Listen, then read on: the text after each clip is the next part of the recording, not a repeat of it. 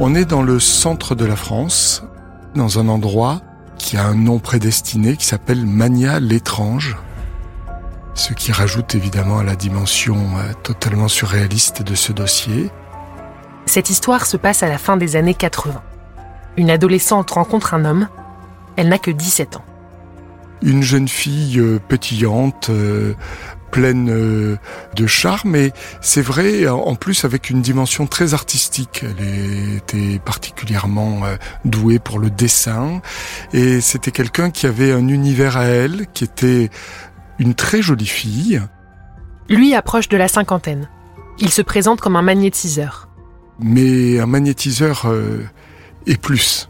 C'est-à-dire quelqu'un qui avait une philosophie de vie, qui avait un certain nombre de principes, et qui d'ailleurs était très charismatique. Ce sont les parents de l'adolescente qui ont pris rendez-vous pour elle. Parce qu'elle avait un problème euh, d'entorse ou de Dieu sait quoi. Et petit à petit, insensiblement, au cours des soins de magnétisation, euh, il a commencé à se rapprocher d'elle. À telle enseigne qu'une relation est née entre eux. Et cette relation est devenue tellement intense qu'elle a décidé, du moins c'est comme ça qu'elle l'a présenté aux parents, de se marier avec lui. Immédiatement, son père et sa mère s'y opposent. Et c'est leur droit, parce qu'elle est mineure. La jeune fille a donc dû recourir à la justice pour faire lever l'opposition manifestée par ses parents à son mariage avec le gourou.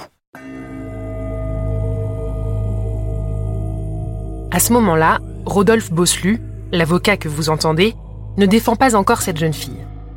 Elle n'estime d'ailleurs pas avoir besoin d'être défendue, puisqu'elle pense faire un choix éclairé mais elle ne sait pas qu'épouser cet homme signifie rejoindre une secte.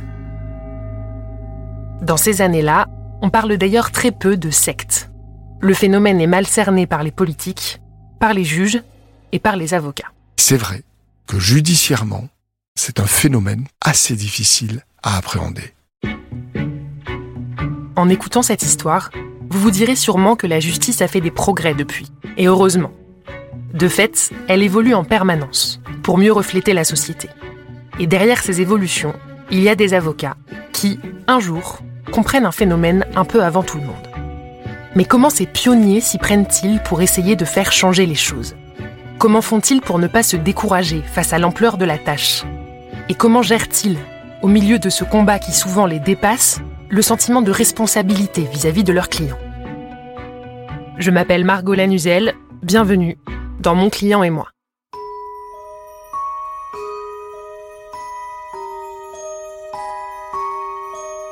Pour ce podcast, Rodolphe Bosselu a choisi d'appeler la jeune fille de Mania l'étrange Frédéric. Je vous ai dit qu'il n'était pas présent au début de son histoire, mais il la raconte comme s'il l'avait vécue. On est toujours à la fin des années 80, et l'audience qui doit autoriser ou non le mariage de Frédéric est sur le point de commencer. Le magnétiseur est évidemment dans la salle. Il a la mine la plus humble qu'il sait prendre. Il y a aussi l'adolescente, ses parents, et un juge des tutelles chargé de trancher le dossier. Face au magistrat, Frédéric est la première à prendre la parole. Dans un an, je serai majeur. Je suis évidemment une jeune fille totalement insérée dans la vie. Je, je poursuis des études, j'ai des bons résultats, je suis une artiste. Eh bien, je ne veux pas vivre la vie de tout un chacun. Eh bien oui, j'ai envie d'épouser un homme bien plus âgé que moi. Mais ce choix de vie, je le fais en pleine conscience. Et face à cela, on a des parents qui, eux, disent attention, euh, il n'est pas comme nous, il est magnétiseur, c'est un pervers, il a un double discours, sauf que tout ça n'est objectivisé par rien, sinon leur propre expérience, à laquelle d'ailleurs le juge les renverra, en leur disant, bah, vous êtes les premiers à avoir considéré que cette personne n'était pas dénuée d'intérêt, puisque c'est vous qu'il avait présenté à votre fille. Donc ils sont dans un piège. Alors entre les deux camps, le magistrat fait vite son choix. Il autorise la jeune fille à se marier avec cet homme, sans savoir qu'il a déjà plusieurs femmes dans sa vie. Dix années passent. Entre-temps, la société a commencé à changer. On est quelques années après euh, la parution du rapport parlementaire sur les sectes et la première euh, sensibilisation du public. On est aussi quelques années après la création de l'UNADFI, l'Union nationale des associations de défense des familles et de l'individu victime de sectes. C'est là que Rodolphe Bosselu entre en scène. Il a une petite dizaine d'années d'expérience et un confrère lui propose de le remplacer comme avocat de ce collectif. Il se dit que le sujet est important, mais comme beaucoup de Français, il n'y connaît rien. La présidente de l'UNADFI lui apprend que dix femmes viennent de porter plainte. Ce qui était fascinant, parce que c'était mon premier dossier de dérive sectaire, c'est la honte dans laquelle vivaient toutes ces victimes.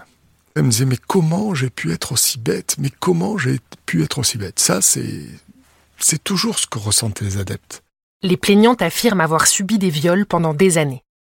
À travers leurs récits, l'avocat plonge dans le quotidien d'une secte qui a compté jusqu'à une vingtaine de femmes pour un seul homme, qui est donc notre magnétiseur. Des femmes plus âgées qui avaient des enfants et qui sont venues dans le groupe avec leurs enfants, des femmes sans enfants, mais en tout état de cause, aucune avec une relation sentimentale avec qui que ce soit. Sauf avec le gourou, qu'elle devait appeler Nao. Tous les matins, chaque femme devait s'atteler à une interminable liste de tâches tandis que lui dormait la majeure partie de la journée. Et le soir, pendant des heures, il leur exposait sa doctrine. Carnao est omniscient, omnipotent, et évidemment a des connaissances que le commun des mortels n'a pas. C'est une espèce de salmingondi fumeux de, de thèses diverses et variées dont il fait une forme de syncrétisme à la mode locale. Ensuite, chacune d'entre elles devait écrire ses pensées les plus secrètes dans un cahier pour être totalement transparente vis-à-vis de Nao. Et enfin, et c'est le plus important, chaque soir, pour ne pas dire chaque nuit, il désigne celle parmi toutes les femmes qui aura l'insigne honneur de le rejoindre dans la couche royale, étant précisé que ce sont quelquefois des femmes majeures, mais ce sont souvent aussi des enfants mineurs. Il a une théorie, c'est que l'acte sexuel est purificateur. Et l'acte sexuel est purificateur à la condition unique, évidemment, qu'il soit pratiqué avec lui. Sans avoir beaucoup de connaissances sur les sectes, Rodolphe Bosselu mesure tout de suite deux choses. La gravité de ces faits et l'ampleur de l'emprise mentale exercée par cet homme sur ces femmes. Certaines lui confient même qu'elles travaillaient en dehors de la secte et sont rentrées tous les soirs, pendant des années, sans chercher à s'enfuir. Donc on avait des gens qui se couchaient 4 heures, 5 heures du matin, qui reprenaient immédiatement à 8 heures le travail, qui étaient dans un état d'épuisement psychique et physique avancé et qui étaient d'autant plus dociles. Parmi les victimes, il y a donc Frédéric, la seule femme que Nao ait jamais épousée, mais qui, une fois dans la secte, n'a fait l'objet d'aucun traitement de faveur. Elle me fait une impression d'être toujours euh, en façade la jeune femme pétillante euh, que tout le monde décrit depuis le début, mais au fond d'elle, elle est profondément brisée. Voilà quelqu'un d'immensément idéaliste qui a pensé s'engager dans quelque chose de formidable et qui voit avec un œil lucide, et c'est douloureux, que toutes les promesses étaient non seulement absentes, mais qu'elle est rentrée dans un système absolument délétère, toxique et mortifère. L'enjeu pour Rodolphe Bosselu et le collectif qu'il représente, c'est désormais de se constituer partie civile dans la procédure. Concrètement, ça veut dire qu'il faut qu'un magistrat reconnaisse que l'on a affaire à une secte, et donc que cette association spécialisée est légitime pour défendre les adeptes. Rodolphe Bosselu et la présidente de l'association prennent le chemin de Guéret, dans la Creuse, où est instruit le dossier de Manial étrange. L'enquête vient de débuter, mais les éléments à charge sont déjà nombreux, et l'avocat est plutôt confiant. Nous sommes reçus, très aimablement, par euh, le juge d'instruction. Le début de l'entretien se passe bien. Rodolphe Bosselu a préparé un argumentaire très documenté sur les sectes. Lorsque je commence euh, à évoquer donc euh, les raisons de notre constitution de partie civile, le, juge me dit maître, je vous arrête tout de suite. Hein. Je vois pas trop l'intérêt de votre intervention là parce que euh, je comprends pas. Qu'est-ce que vous ne comprenez pas, monsieur le juge? Dit, mais attendez, mademoiselle Frédéric, qui se plaint aujourd'hui, elle s'est mariée avec le gourou, avec Nao. Eh figurez-vous, maître, que c'est moi qui l'ai mariée. J'étais là à l'audience. Quand elle a dit qu'elle voulait se marier avec lui. Quand elle a dit combien elle était heureuse avec lui. Quand elle a dit combien elle voulait de cette vie un peu différente. Et elle avait des accents de sincérité qui ne m'ont pas trompé. Et aujourd'hui, vous me dites qu'elle est une victime C'est à ce moment-là que Rodolphe Bosselu comprend que le juge d'instruction était auparavant juge des tutelles. Ça peut vous sembler fou, mais ça ne l'est pas tant que ça. En France, les magistrats changent d'affectation tous les 5 à 7 ans en moyenne. Alors là, évidemment, je me suis dit, et ma cliente avec, que décidément, nous avions beaucoup, beaucoup de travail sur la planche. Or, l'avocat sait que l'enjeu est lourd. Si son association n'est pas reconnue comme partie civile, il ne sera tout simplement pas présent au procès pour expliquer l'ampleur de l'emprise sectaire. Et le gourou aura plus de chances d'échapper à une condamnation. Avant de savoir comment il va s'en tirer, je vous propose un détour par une histoire beaucoup plus récente. Une histoire en lien avec un autre phénomène de société que la justice doit aujourd'hui apprendre à apprivoiser. Le djihadisme. L'avocate qui va vous raconter cette histoire s'appelle Amélie Morino. Elle a la trentaine, à peu près comme sa cliente.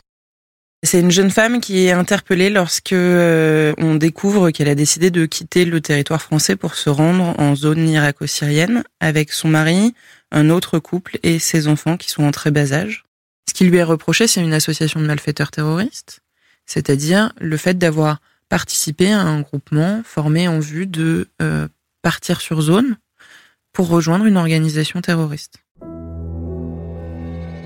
Cette femme est arrêtée en Turquie à son retour en France, elle est placée en garde à vue et explique que ce projet était celui de son mari, pas le sien. Elle dit qu'elle n'a fait que le suivre et qu'elle avait peur qu'il parte seul avec ses enfants. Elle dit qu'elle ne sait pas ce qui se passe en Syrie, pour autant, et ça n'est pas rien euh, dans le cadre d'une affaire terroriste, on est en octobre 2015, ça veut dire qu'on est après les attentats de janvier, et donc il est moins recevable devant l'institution judiciaire de dire qu'on ne sait pas. Elle va reconnaître quand même un certain nombre d'actes positifs, c'est-à-dire qu'elle reconnaît avoir pris des billets d'avion et participé à l'organisation de ce départ. La mère de famille est mise en examen. Le temps de la procédure, qui est très longue, la justice lui permet de rester libre. Elle est placée sous contrôle judiciaire, elle a des obligations et des interdictions, elle les respectera toutes absolument à la lettre. Pendant quatre ans, cette femme est suivie par une association spécialisée, dont les rapports sont dithyrambiques à son égard. Elle, elle a continué à vivre, à évoluer, les enfants ont grandi, elle a trouvé un travail, elle vient de changer d'appartement. Au procès, cette femme est défendue par un confrère d'Amélie Morino, qui insiste sur la nouvelle page de sa vie qu'elle a commencé à écrire. Le tribunal l'entend et la condamne à cinq ans de prison, dont deux fermes. La justice lui permet de rester libre avec un bracelet électronique. C'est là en réalité que l'histoire commence à, à mal tourner. Contre toute attente, le procureur fait appel. Il demande que ces deux années de prison soient effectuées en détention, en arguant que la jeune femme s'est montrée très réservée à l'audience. Et ça, pour le ministère public, c'est pas rassurant. Parce que si on est capable d'expliquer les motifs de sa condamnation, ça veut dire qu'on est capable d'éviter à l'avenir qu'il ne se reproduise. Quand on n'est pas capable de l'expliquer, c'est plutôt défavorable. Le procureur estime que puisqu'elle a tenté un jour de partir en Syrie, cette femme représente forcément un risque pour la société. C'est sa façon à lui de se représenter la menace djihadiste. La cour d'appel va dans le même sens et la condamne à purger ses deux années en détention. L'avocat qui la défend est tellement abattu face à cet échec qu'il ne se sent plus capable de la représenter. C'est à ce moment-là qu'il décide d'appeler Amélie Morino à l'aide. L'avocate rencontre sa nouvelle cliente juste avant son incarcération. C'est une jeune femme qui euh, est fatiguée et qui comprend pas très bien ce qui lui arrive. Il y a une forme d'immense résignation. En parlant avec elle, Amélie Morino acquiert vite la conviction personnelle qu'elle dit la vérité à propos du départ en Syrie, qu'elle n'a fait que suivre son mari. Une partie du métier d'avocat, c'est d'expliquer à son client la décision qui a été prise par la juridiction. Qu'on soit d'accord ou qu'on soit pas d'accord, elle s'explique souvent. Et là, moi, je suis en face de quelqu'un dont les propos ne collent pas avec la décision que j'ai sous les yeux, mais dont l'intégralité du dossier ne colle pas avec la décision que j'ai sous les yeux. Pourtant, quelques jours plus tard, la cliente d'Amélie Morino doit se présenter aux portes de la prison. Elle laisse ses deux enfants à l'école le matin en sachant qu'elle les retrouvera pas le soir. Cette femme est incarcérée dans des conditions particulièrement dures qui viennent renforcer le sentiment d'injustice de son avocate. Par exemple, on la réveille toutes les nuits, toutes les heures, en allumant la lumière pour vérifier qu'elle est bien là. Alors vérifier que euh, elle ne s'est pas suicidée, ou vérifier que elle ne représente pas une menace, ou vérifier qu'elle n'a pas bougé, sans que ça, ça n'ait un sens euh, très perceptible hein, pour qui que ce soit par ailleurs. Pour Amélie Morino, l'enjeu c'est désormais de faire en sorte que cette incarcération soit la plus courte possible, en déposant une nouvelle demande d'aménagement de peine. Pour ça, l'avocate se dit qu'il faut deux choses. D'abord, ce qu'on appelle un projet de sortie, avec un emploi, un logement et un encadrement. Et ensuite, des explications plus claires et rassurantes pour la justice. Si elle ne voulait pas partir en Syrie, pourquoi ne s'est-elle pas opposée à son mari? Sa cliente profite de son incarcération pour consulter la psychologue de la prison. Comment est-ce que elle en arrive à épouser un jeune homme de son âge, mais qui ne partage pas euh, toutes ses idées? Pourquoi est-ce qu'elle n'a pas vu la radicalisation de son compagnon? Ou en tout cas, pourquoi elle l'a vu et pourquoi elle n'a pas saisi la gravité de ce qui était en train de se passer Comment elle a pu accepter d'emmener ses enfants en très bas âge sur un terrain de guerre Tout ça, elle arrive à le comprendre et une fois qu'elle l'a compris, elle arrive à en parler. Elle explique que quand elle se sent menacée, elle se met comme dans une espèce de bulle. Et que pour se protéger, elle ne bouge plus. Comme lorsqu'on est attaqué par un essaim de guêpe. La meilleure des techniques, c'est de ne plus bouger. Bah, elle, c'est le mécanisme psychique qu'elle a mis en place, depuis toujours et depuis l'enfance. À partir de là, l'avocate se dit qu'elle a une chance de convaincre la justice que cette femme ne représente aucun danger. Elle se sent prête à demander la remise en liberté de sa cliente, sauf qu'un autre obstacle se dresse sur sa route. En réalité, je dépose une requête euh, quasiment la veille euh, du premier confinement, puisque euh, à cette détention compliquée va s'ajouter le Covid-19 la justice tourne au ralenti. Si bien que l'audience a lieu près d'un an après l'incarcération de la cliente d'Amélie Morino. Et la jeune femme raconte sa prise de conscience, en reprenant l'image de l'essaim de guêpe. Tout se passe bien, jusqu'à ce que le procureur prenne la parole. Il vient nous dire que les garanties ne sont pas suffisantes. Il vient nous dire que le projet n'est pas assez cadrant, que la proposition qui est faite par le service d'insertion et de probation et dans laquelle on s'inscrit n'est pas suffisamment longue dans son encadrement, et que donc il demande à ce qu'elle soit maintenue en détention plus longtemps. Là, Amélie Morino se dit que tout son travail n'aura servi à rien, et que comme la première fois, le procureur va empêcher sa cliente de sortir de prison en faisant appel. Après l'audience, l'avocate sait qu'il faut attendre 48 heures pour recevoir la décision et donc ce potentiel appel. Deux jours passent, sans aucune nouvelle. J'appelle le greffe du juge de l'application des peines, je lui demande si j'ai mal noté la date, si j'ai oublié, si et le greffe du juge de l'application des peines me répond que si, si, bon, la décision est favorable, me dit-il comme une évidence. Et ensuite me dit, mais je, je vous la notifie pas parce que j'attends l'appel du parquet. Comme si c'était évident qu'il y aurait un appel du parquet. Le troisième jour, l'avocate est aux assises pour un autre procès. Elle reçoit un fax sur son ordinateur. Et ce fax, il me notifie la décision du juge de l'application des peines qui ordonne pour le reste de sa peine son placement sous bracelet électronique. Et au pied de cette décision, je n'ai pas d'appel du parquet. Amélie Morino relit le document trois fois. Elle le fait lire à un confrère pour être sûre. Elle rappelle même le greffe du juge d'application des peines pour vérifier encore. Et puis sa cliente l'appelle depuis la prison. Moi, je traverse la salle des pas perdus du tribunal, mon téléphone à l'oreille, j'ai un sourire absolument immense. Elle lui annonce qu'elle va pouvoir sortir. Et là, il y a un très long silence au téléphone. Alors que moi, je suis euh, totalement euphorique. Elle, pas du tout. Sa cliente est sonnée. Sur le moment, elle n'y croit pas. Mais 15 jours plus tard, elle sort de prison. Elle sort et elle m'appelle après avoir retrouvé ses enfants. Et je pense que c'est un des meilleurs coups de fil de ma vie. Vraiment. Parce que cette incarcération, elle était injuste et qu'on est venu réparer quelque chose. Et qu'il y aura eu tellement d'obstacles que c'est très réjouissant et c'est très satisfaisant. Aux yeux d'Amélie Morino, qui a tant bataillé pour faire comprendre à la justice les nuances du phénomène djihadiste, c'est un petit miracle. Mais elle sait qu'il y a encore beaucoup à faire. Évidemment, l'avocate reconnaît que la qualification terroriste doit entraîner une vigilance particulière. mais elle rappelle aussi que la justice doit être rendue de manière individualisée. Même face à un phénomène qui touche à la sécurité de l'État et qui a frappé la société de plein fouet. Pour Amélie Morino, la sévérité n'a pas de sens lorsqu'elle est systématique. L'immense majorité des personnes condamnées pour des faits terroristes, elles sortiront le jour de la fin de leur peine, parce que euh, elles ne bénéficieront pas d'un projet d'aménagement de peine, et donc elles ne bénéficieront pas non plus de l'accompagnement qui va avec, et donc de la capacité de se réinsérer. Je pense que c'est un échec de l'institution judiciaire. Une peine qui n'a pas de sens, elle n'en a ni pour le condamné, ni pour la société, ni pour l'ensemble de la collectivité. Une peine qui ait du sens pour la société, c'est ce qu'espère Rodolphe Bosselu. Mais dans son cas, cela signifie une peine lourde, pour empêcher le gourou de faire de nouvelles victimes. Souvenez-vous, on a laissé l'avocat devant le juge d'instruction, qui doit décider s'il pourra être présent au procès. Pourquoi c'est compliqué? C'est parce que on demande à la justice d'appréhender quelque chose qui est quand même assez impalpable, qui s'appelle euh, la manipulation mentale l'emprise psychique.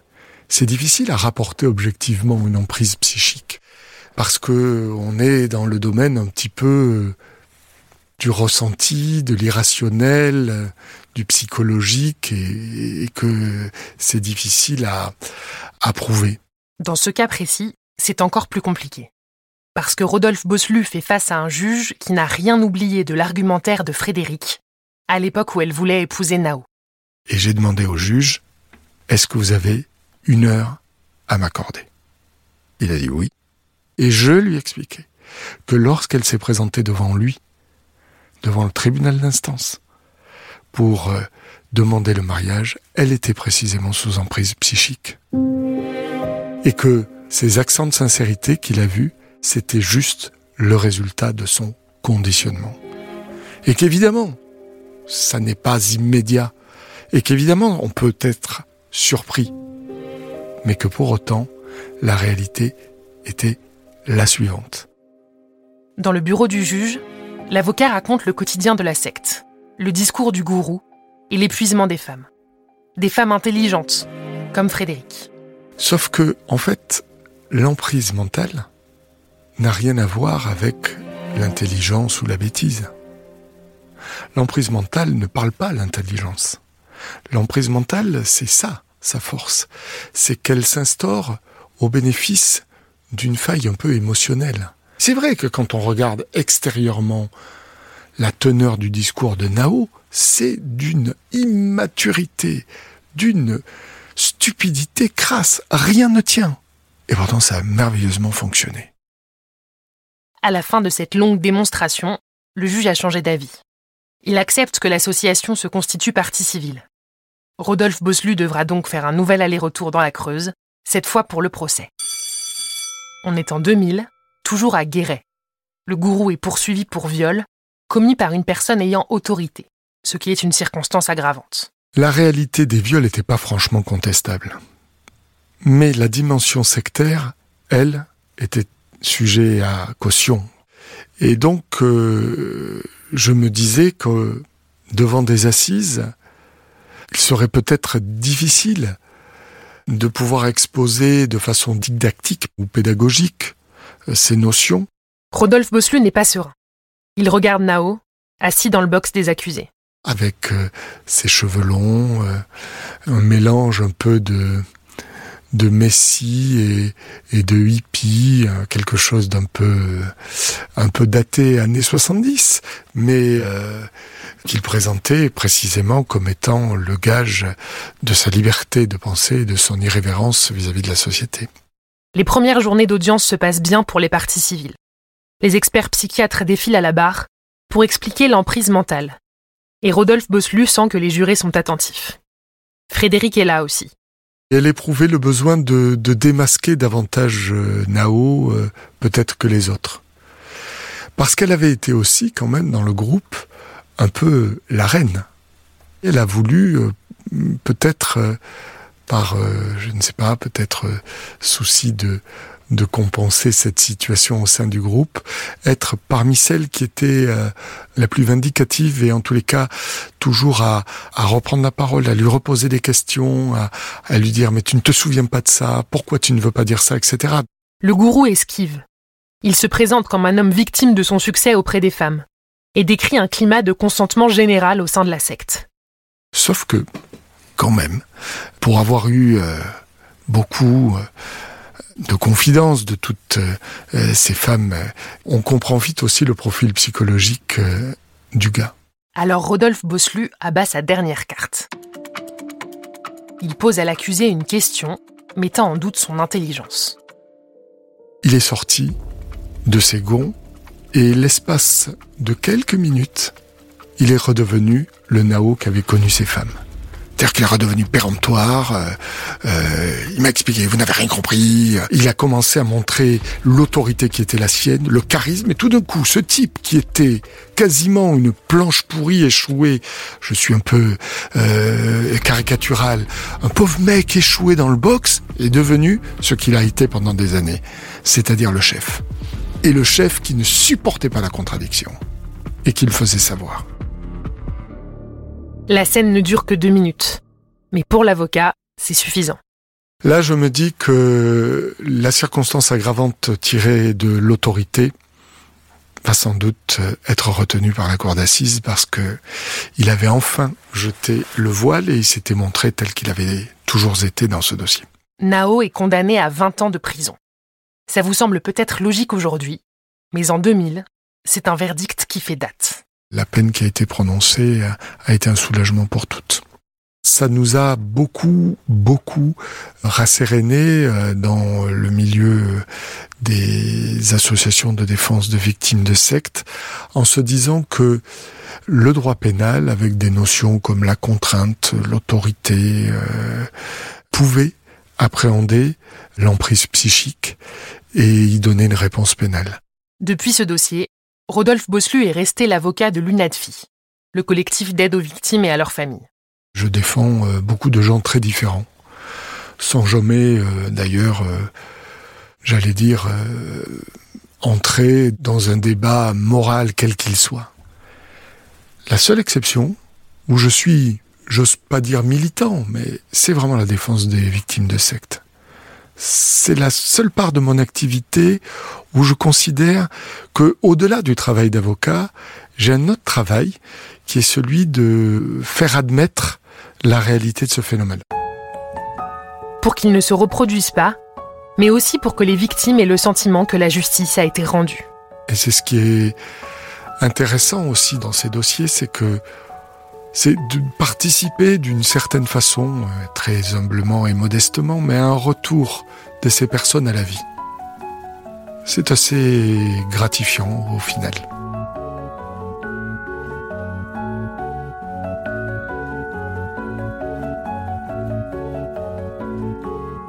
Mon client et moi est un podcast Europe 1 Studio, produit avec l'aide précieuse de Fanny Rascle et Adèle Ponticelli, et réalisé par Christophe Davio. Si cet épisode vous a plu, n'hésitez pas à le partager et à nous mettre des étoiles sur vos plateformes d'écoute. On se retrouve dans une semaine pour le dernier épisode de la saison 2 de ce podcast. Je vous y raconterai l'histoire d'un avocat destinataire d'une lettre qu'il n'oubliera jamais. Bonjour, Maison d'arrêt de la santé, je suis la greffière de la maison d'arrêt.